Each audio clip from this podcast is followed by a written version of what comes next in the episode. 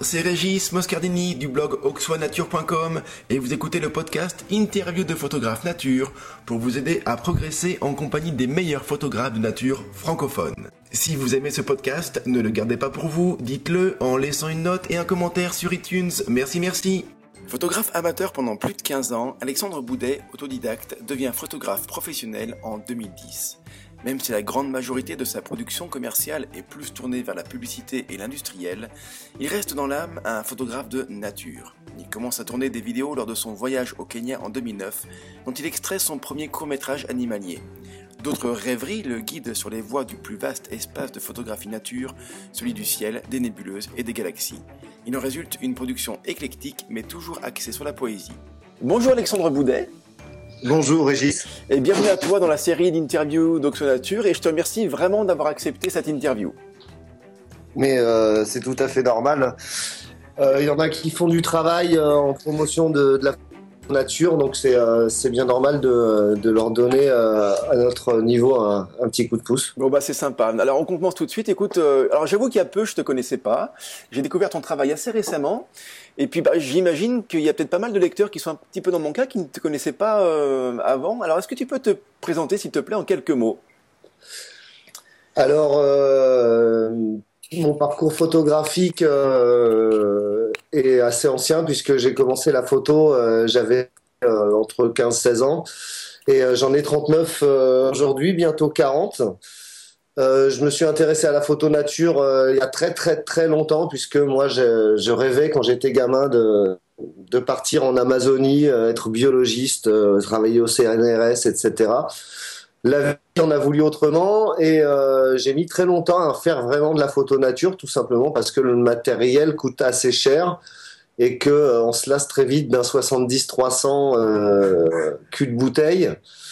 Mais euh, on va dire qu'au début des années 2000, euh, je me suis acheté du matériel et là j'ai commencé à vraiment pouvoir aller dans la nature et, et, sortir des images qui me plaisaient. Donc je suis passé du contemplatif à, à la photo. Euh, depuis euh, un peu plus d'une dizaine d'années. C'est intéressant ton parcours parce que je pense qu'il doit correspondre à beaucoup de beaucoup de photographes amateurs ou qui font ça par, par passion les week-ends. C'est-à-dire voilà, on a tous un petit peu un rêve enfoui, euh, comme tu dis, euh, travailler dans la nature, faire des grands voyages, et euh, et puis on a les mêmes contraintes, c'est-à-dire le, le, le, coût du matériel. Et voilà, toi t'es passé un petit peu au-delà de ça, t'as as vraiment franchi le pas. Ça fait, euh, donc tu l'as dit, ça fait un sacré bout de temps que tu que tu photographies, mais seulement 4 ou 5 ans euh, que tu es professionnel. Qu'est-ce qui t'a incité à franchir le pas et, et à devenir justement professionnel en, en photographie? Photographie Alors, euh, c'est un, un, peu un concours de circonstances. Euh, j'étais euh, avant ça, j'étais responsable marché public dans, dans une industrie qui est d'ailleurs dans, dans l'Ossois.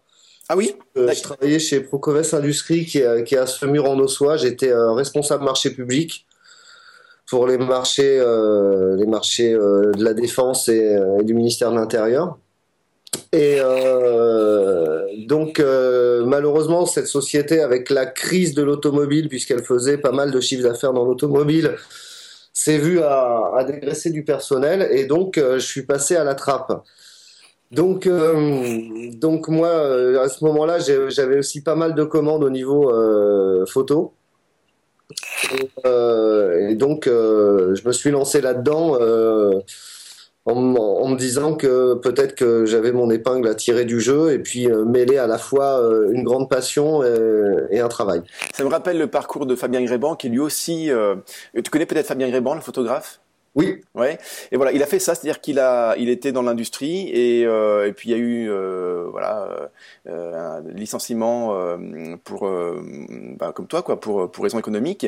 Et puis ça l'a incité à franchir le pas et à devenir photographe animalier professionnel. Euh, donc j'ai lu dans ta biographie que euh, que tu euh, que tu étais aussi photographe pour pour l'industrie et pour la publicité. Et tu, tu pratiques ça toujours aussi? Oui, bien sûr. C'est c'est la majeure partie de mes revenus. Hein. Ah oui. je pense qu'il faut pas se leurrer à l'heure actuelle des gens qui vivent uniquement de la photo nature. Il y en a une, une minuscule poignée, pour pas dire moins de 5 en France euh, qui, après... ne vivent, qui ne vivent que de la vente euh, de leur photographie. Oui, je pense même qu'il y en a qu'un ou deux. Hein. Ouais, D'accord. Il y en a beaucoup d'autres qui vivent grâce, au stage, aux choses comme ça. Et ce qui est un, un, des moyens maintenant pour les photographes de, de vivre de leur, de leur art, mais la vente de tirage, c'est c'est quand même, je vais dire, Vincent Munier, voilà, des, des, gens comme ça qui, qui réussissent à, à, en vivre uniquement avec les tirages, mais J'en connais peu d'autres. Alors, euh, question euh, peut-être à laquelle tu pourras pas répondre, mais comment se fait-il que tu peux gagner euh, ta vie, ta croûte avec la, la, la, photographie de publicité et dans l'industrie, et pourquoi tu peux pas le faire avec l'animalier ou la nature? Qu'est-ce, qu'est-ce qui, Quelle est la grosse différence? Euh, la grosse différence, c'est que euh, en, en, photo, euh, en photo industrielle de publicité, d'illustration, euh, on, est sur de la photo qui rapporte de l'argent aux gens. Moi, j'ai des clients. Euh, j'ai un client la semaine dernière qui m'a dit qu'il avait gagné, euh, qu'il avait gagné entre 500 et 1 million d'euros grâce à une série de photos que je lui ai fait parce que lui, ça lui a permis d'aller démarcher des gros marchés aux États-Unis. Et, et donc, ça lui rapporte de l'argent. La photo nature, c'est un achat plaisir. C'est un objet plaisir, une photo. Euh, je dis bien un objet, puisque pour moi, une photo, c'est avant tout du papier. Et euh, donc, c'est un investissement. Malheureusement, euh, les gens investissent de, de moins en moins dans, dans, quelque chose, entre guillemets, d'artistique. Et tout, tout, est moins cher. Donc maintenant, quand on vend une photo 300, 400 euros, les gens peut-être trouvent ça un peu cher. Et après, je sais pas, il y a aussi quelque chose d'étrange au niveau de la dématérialisation des, euh, des images. Euh, c'est-à-dire que l'image numérique est, devenue quelque chose d'un peu flou intellectuellement et que euh, dans la grande consommation qu'en font les gens, ils oublient peut-être aussi que derrière une image, il y a une histoire, il y a un, photographe, il y a un choix de papier, il y a un choix de tirage, et voilà. Je pense que c'est la société qui s'oriente vers, euh, vers quelque chose euh, de moins, euh, de moins affectif au, niveau des images. Oui, je comprends ce que tu veux dire. On avait, on avait eu le même discours, la même discussion sur une autre interview avec Alain Ponce, où il, il, vendait, il a, il a, lancé un nouveau site euh, de la photographie d'art, et il vend ses photos euh, relativement chères, c'est-à-dire c'est au moins 400 ou 500 euros, voire plus pour certains tirages. Euh, dans l'absolu, c'est une somme qui paraît plutôt logique par rapport à, comme tu l'as dit, au travail qu'il y a derrière, hein, travail de photographe. Euh, mais dans la tête des gens, euh, une, une telle une telle somme, ça fait beaucoup pour de la photographie nature ou animalière, quoi, parce qu'on est peut-être trop, habitué au, côté dématérialisé et au côté numérique. C'est un peu le, but de ma dernière série. En fait, euh, ma dernière expo, celle que, j'ai actuellement, en fait, euh, c'est euh, c'est aussi pour retransmettre mon amour de ce qu'est la photographie. ma dernière série, c'est une, une série que j'ai fait en tirage au Palladium. Donc c'est euh, c'est fait avec, euh, avec un métal précieux, c'est des tirages que je fais à la main. Et euh, donc on met, on met de l'âme en plus dans le papier, c'est-à-dire qu'il n'y a pas que le fait d'aller prendre la photo, etc. Il y a toute une démarche. J'essaye de retrouver une authenticité dans, dans mes expos. Je pense que maintenant, je vais à tout prix essayer de rechercher ça, c'est-à-dire mettre une identité, mettre mettre de l'âme en plus dans, dans la photo. Pour toi, c'est vraiment c'est un long processus qui part de, de bon bah du travail classique de photographe nature animalier, c'est-à-dire le le, euh, le, repérage sur le terrain, les connaissances naturalistes, mais ça va aussi jusqu'au tout bout, tout, tout du bout, c'est-à-dire euh, aller jusqu'au choix du papier, euh, qui va te prendre du temps parce que c'est euh, le choix du papier va influencer sur le va influencer le, rendu final. Et ça, c'est une grande et, longue démarche et, et, vraiment pour aboutir à un objet, euh, une œuvre d'art qui te, qui te plaît. Oui, oui, en fait, je pense que la photographie euh, nature, euh, elle souffre aussi d'un euh, de quelque chose d'un peu commun. En photo nature, on essaye de capter uniquement la beauté de la nature très souvent.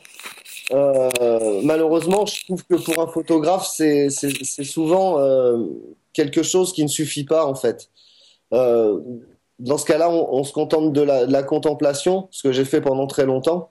Euh, dans une photo, on essaye de. Moi, j'essaye de ne pas mettre forcément uniquement la réalité. J'essaye de donner un peu euh, l'image que, que mon cerveau interprète de ce que je vois. Mmh. C'est-à-dire du rêve qu'il y a derrière, euh, derrière l'œil. Je reviens un petit peu sur ton euh, euh, ton travail que tu fais en publicité et, dans le domaine de l'industrie. Est-ce que donc ce sont deux domaines a priori vraiment opposés à la photographie animalière Est-ce que c'est un problème pour toi euh, Au contraire, c'est vraiment un atout au sens où tu vas prendre des choses d'un domaine pour l'amener vers l'autre domaine? Est-ce que l'animalier et l'industrie se, se confondent? Tu à faire des ponts entre les deux? Comment ça se passe?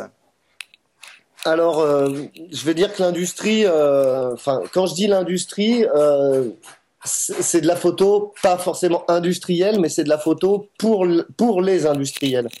Donc, je, suis amené à faire un, très très grand nombre de photos dans des domaines extrêmement divers et variés, qui demandent une faculté d'adaptation assez forte, puisque un industriel, lui, s'il a besoin d'une photo demain pour, euh, pour X raisons, pour un packaging, pour, euh, pour démarcher des, des gros clients, euh, lui, lui faut une photo tout de suite et de, et de grande qualité.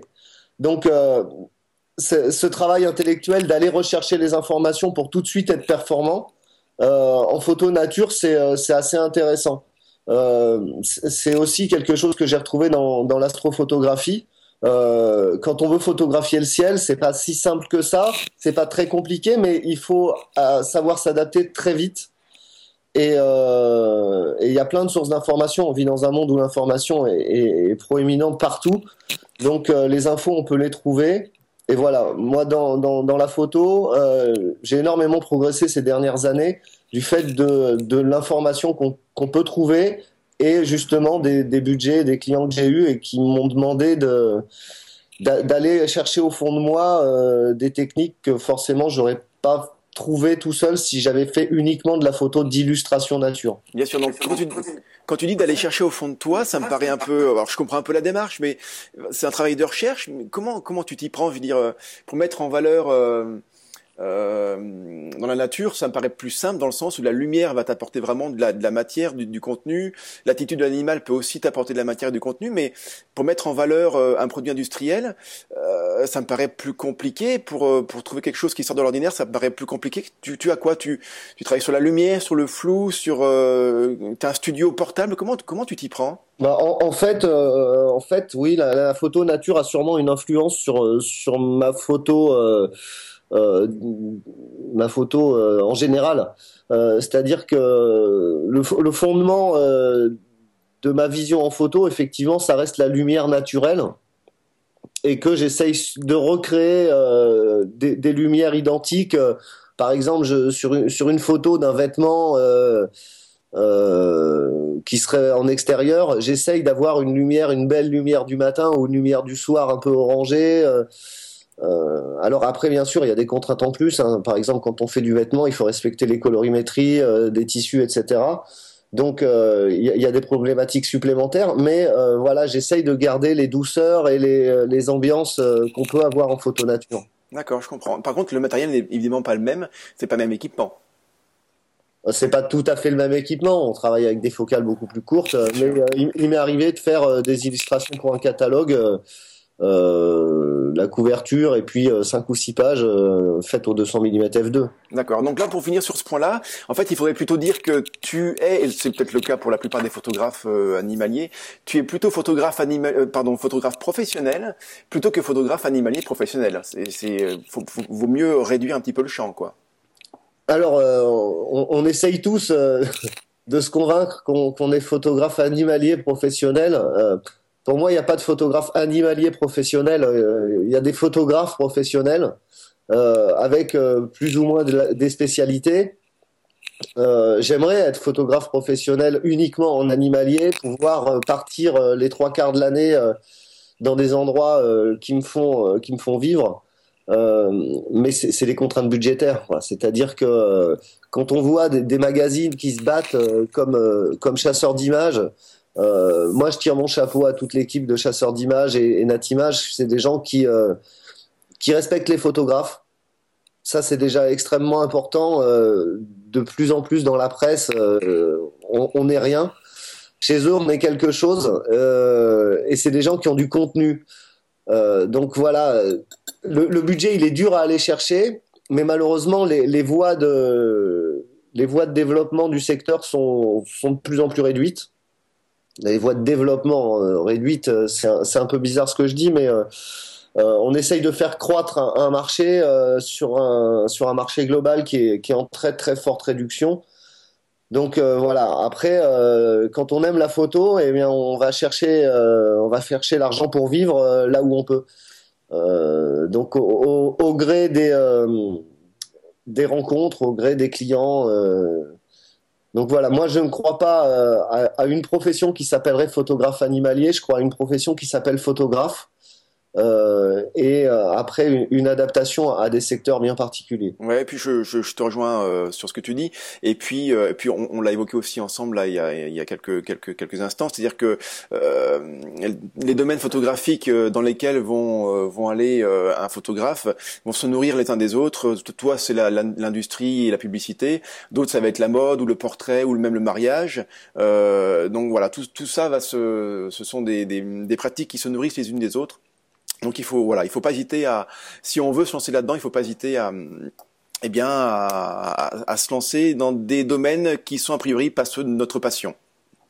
J'en viens, j'en viens Alexandre à, ton, ton exposition, euh, celle que tu as nommée Land of Clémentine. Tu l'as exposée à Montier-Ander à la dernière édition, alors c'est une, sacrée consécration déjà. Juste une première question, pourquoi ce nom de, de Land of Clémentine ça, ça, me, ça, me, ça, me, ça me parle, enfin, ça me turlupine un petit peu ça. Alors euh, c'est euh, c'est assez euh, assez euh, privé, euh, c'est de l'ordre de l'intime, tout simplement parce que en fait, donc avec ma compagne, on a eu une histoire au niveau des Shetland. on s'est rencontrés en, en, 2009 avec Natacha.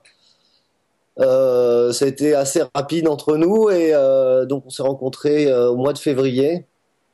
Et elle, elle vivait à Paris, moi je vivais à Bourges, donc on se voyait les week-ends et euh, donc on se connaissait encore pas trop bien, arrivé l'été. Et je lui ai dit, euh, ben, moi je pars, euh, je pars faire de la photo cet été. Toi tu pars, tu pars où Et elle, elle devait partir avec une amie, etc. Et moi je lui ai dit, je pars au Shetland. Elle me dit ah oui c'est où? Je lui dis bah c'est dans des îles. Et là elle, elle m'a dit ah je, je, viendrai bien. Je lui dis deux, deux secondes deux secondes là-bas tu oublies les palmiers et, la, et la plage de sable blanc. Et euh, donc. Euh, et, tu, prends la, doudoune et la parka. C'est un peu ça, oui. Euh. et surtout l'impair et le coupe-vent. Et donc, bah, de fil en aiguille, finalement, elle est venue avec moi. Pas forcément convaincue, convaincue. Mais voilà, 15 jours quand on revenait après, elle m'a dit quand est-ce qu'on quand est-ce qu'on y retourne quoi. Ah, donc donc on, on, a eu voilà ce, ce, premier coup de foudre, cette première entre guillemets confirmation de notre notre couple là-bas. Et donc, euh, il y a deux ans, euh, quand on y est retourné euh, la dernière fois là, donc j'ai finalisé les images pour faire cette série. Et en fait, quand on est rentré, on s'est rendu compte que qu'on était deux et demi. Et donc, de ce voyage, on a ramené aussi une petite Clémentine qui est née donc neuf mois après. Et du coup, euh, forcément, je lui ai donné, euh, j'ai donné le nom de cette série euh, au nom de ma fille. Ah, c'est une sacrée, une sacrée belle histoire. Et j'étais loin de trouver. J'ai un peu cherché. Je me suis dit bon, Land of Clémentine. Non, mais j'ai pas trouvé. effectivement, l'histoire est belle, mais et ça m'étonne pas de ne pas avoir trouvé. Alors, juste une petite parenthèse. Donc, Natacha Noël, ta compagne, je vais l'interviewer dans quelques jours. Et donc, l'interview sera aussi à retrouver sur le sur le site Oxonature. voilà, dans dans quelques temps. Euh, je reviens donc sur ta, sur ta série. Euh, donc les photos sont vraiment, vraiment originales. Euh, je viens juste d'écrire un article sur mon blog hein, sur l'intérêt de faire un projet photo et en voyant tes images, je me dis que le tien, euh, ton projet photo a un fil conducteur particulier.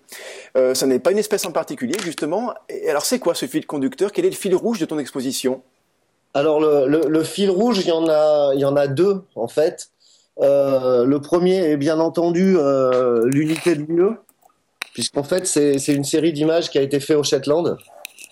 Et euh, donc ça c'est bien sûr le, le, principal puisque c'est aussi euh, mon rêve personnel de l'endroit du monde où, où j'ai l'impression d'exister plus qu'ailleurs. Là-bas, ce type d'île. Oui, tout à fait. Enfin, pas ce type d'île, ces îles-là. Ces îles-là, d'accord. Je trouve qu'il y a une atmosphère euh, extrêmement particulière. Euh, même au niveau des humains, j'ai l'impression que je les supporte mieux là-bas. Donc, euh, et après, le, deuxième fil, c'est une, réflexion assez longue sur, l'idée de mouvement et sur l'idée d'utilisation et expression du mouvement en, photographie. Je, suis assez aussi féru d'histoire de, la photographie. Voilà, le, le, mouvement est très très souvent exprimé avec avec un flou de mouvement qui est, qui est pour moi quelque chose d'assez euh, peu satisfaisant quand on est aussi sur du descriptif euh, comme sur des oiseaux. Tu veux dire que tu étais confronté à un dilemme, c'est-à-dire montrer le mouvement tout en gardant euh, l'aspect descriptif et de faire en sorte que la personne qui voit la photographie puisse quand même avoir des informations sur l'animal. Euh, et donc, tu as trouvé une technique particulière pour justement euh, montrer les informations de l'animal et en gardant le côté, euh, le côté mouvement. Voilà, en fait, euh, j'ai pas trouvé une technique, j'ai retrouvé une euh, j'ai utilisé une technique que les anciens avaient bien bien connue, qui est la chronophotographie.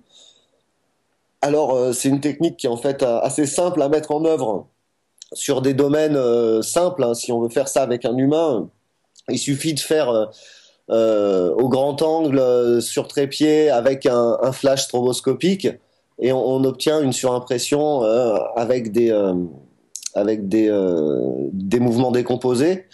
Bien entendu, sur des oiseaux en vol j'ai lu sur beaucoup de forums des gens qui analysaient mes images en, en, pensant que je faisais ça avec un flash stroboscopique, mais le problème c'est que un macareux, ça arrive comme une balle, euh, et, et, quand on est au 500 mm, euh, pouvoir à la fois avoir des images nettes, décomposées comme on veut, et euh, en surimpression sur un cadre, c'est quasiment impossible. Donc après, je suis allé chercher, euh, voilà, comment faire pour avoir euh, des, images correctes qui parlent comme j'ai envie, et euh, donc c'est pas très compliqué, hein, mais euh, voilà, on, on, ose peu de choses en, en photo nature. Certains ont eu un œil un, un peu un peu dur sur sur mon travail en disant oui c'est du montage. Euh, oui, certes, il y a une phase, une phase de recomposition d'image. Je préfère appeler ça comme ça. C'est-à-dire que tu prends, euh, donc tu, as, tu prends la photographie en rafale, euh, et puis après tu choisis dans la rafale euh, les images, euh, en tout cas les attitudes qui te, qui te vont bien, qui te plaisent, et tu mets sur une même image euh, trois, quatre ou cinq attitudes de, du même animal. C'est ça. Voilà, en gros, je prends une rafale euh, et euh, je garde une rafale où, euh, où, quasiment toutes les images sont bonnes. C'est pour ça qu'il y a eu euh, un nombre de rafales assez important pour arriver à résultat. Euh, et après, voilà, euh, avec un, un, fond un peu choisi, on, on, arrive à pas avoir à faire trop de détourage ou de choses comme ça. Euh, donc, tu, tu, veux dire que à la prise de vue, tu fais attention, tu te déjà en tête cette phase de montage, donc tu vas te faciliter la tâche en choisissant un fond assez uni pour pouvoir voilà faire le montage à peu près tranquillement.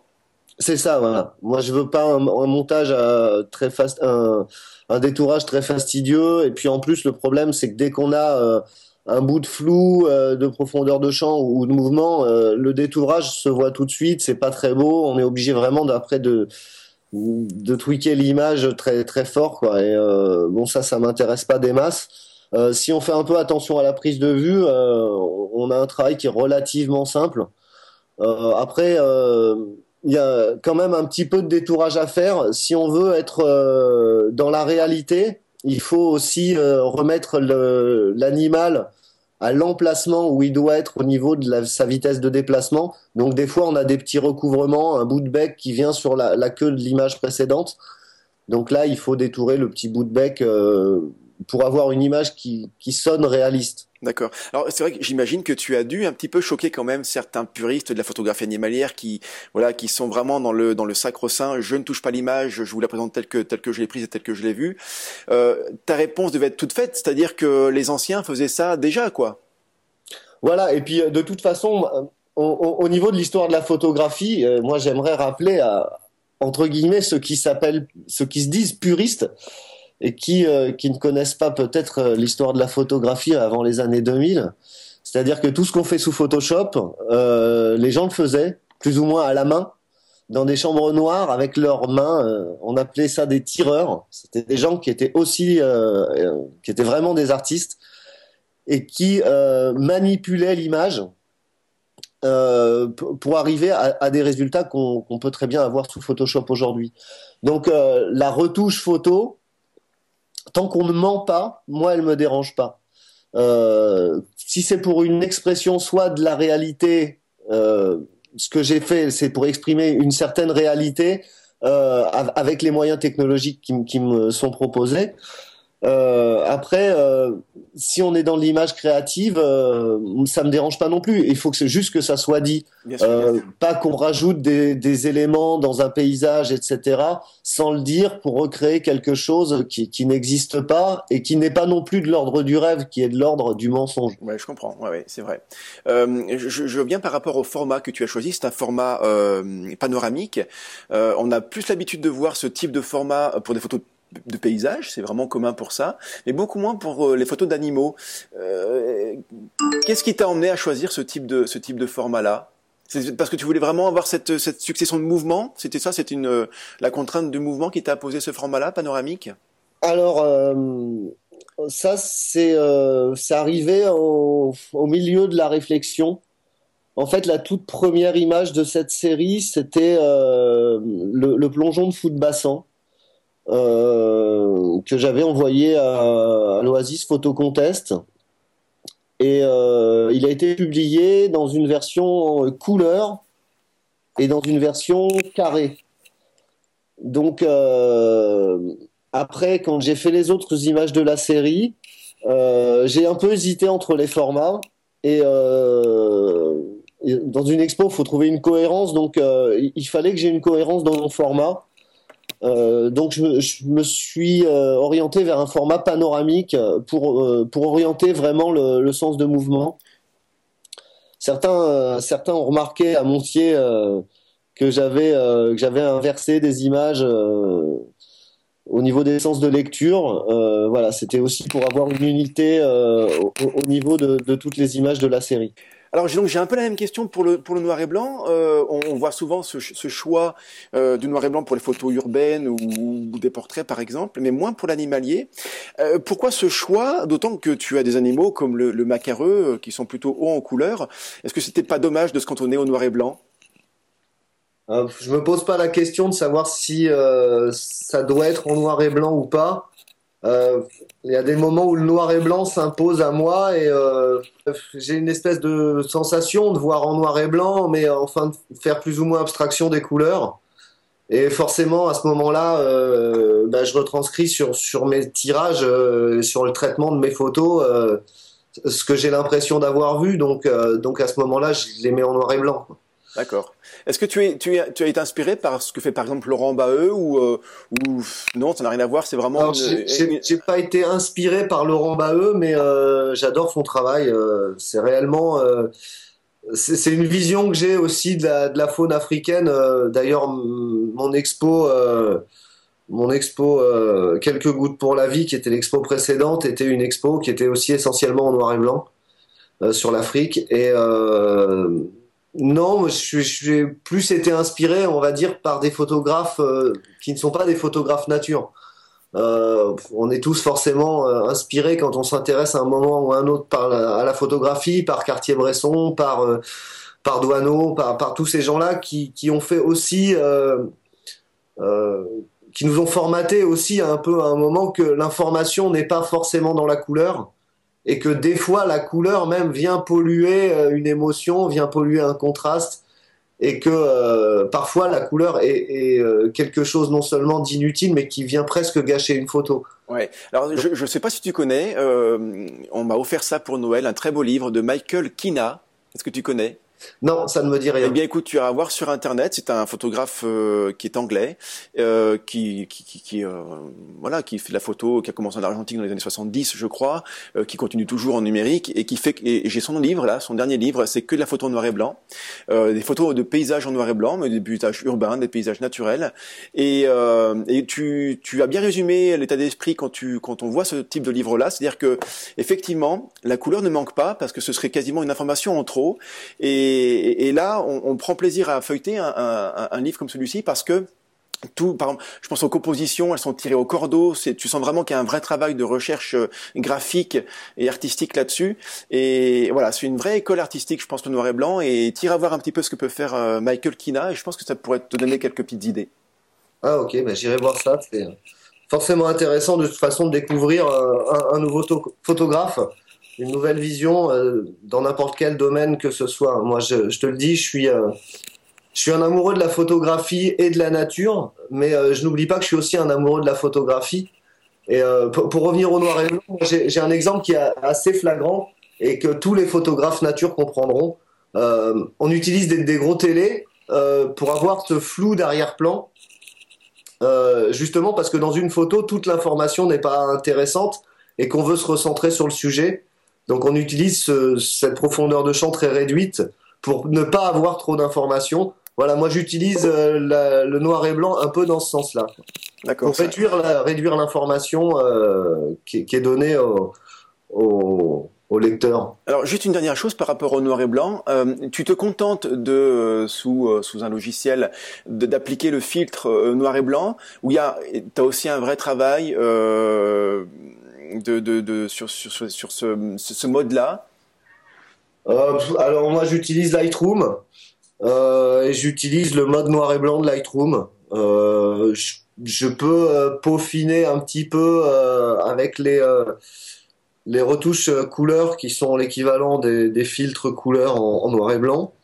Est-ce que tu est-ce que tu irais jusqu'à utiliser par exemple ce que peut faire un logiciel comme DxO Pro euh, avec le système des, des filtres qui reproduisent le, l'aspect des pellicules euh, de feu les pellicules euh, bien connues euh, que les, les, les argentiques ont pu ont pu connaître. Est-ce que tu pourrais utiliser ça par exemple? Alors oui et non, j'ai essayé, mais euh, c'est un peu une usine à gaz et puis ça a jamais le rendu réellement que, que je souhaite. Euh, moi, j'avais utilisé, par exemple, sur mon, euh, mon expo précédente, euh, en fait, une technique qui est pas forcément facile à expliquer puisqu'il faut l'adapter en fonction de chacun des, boîtiers.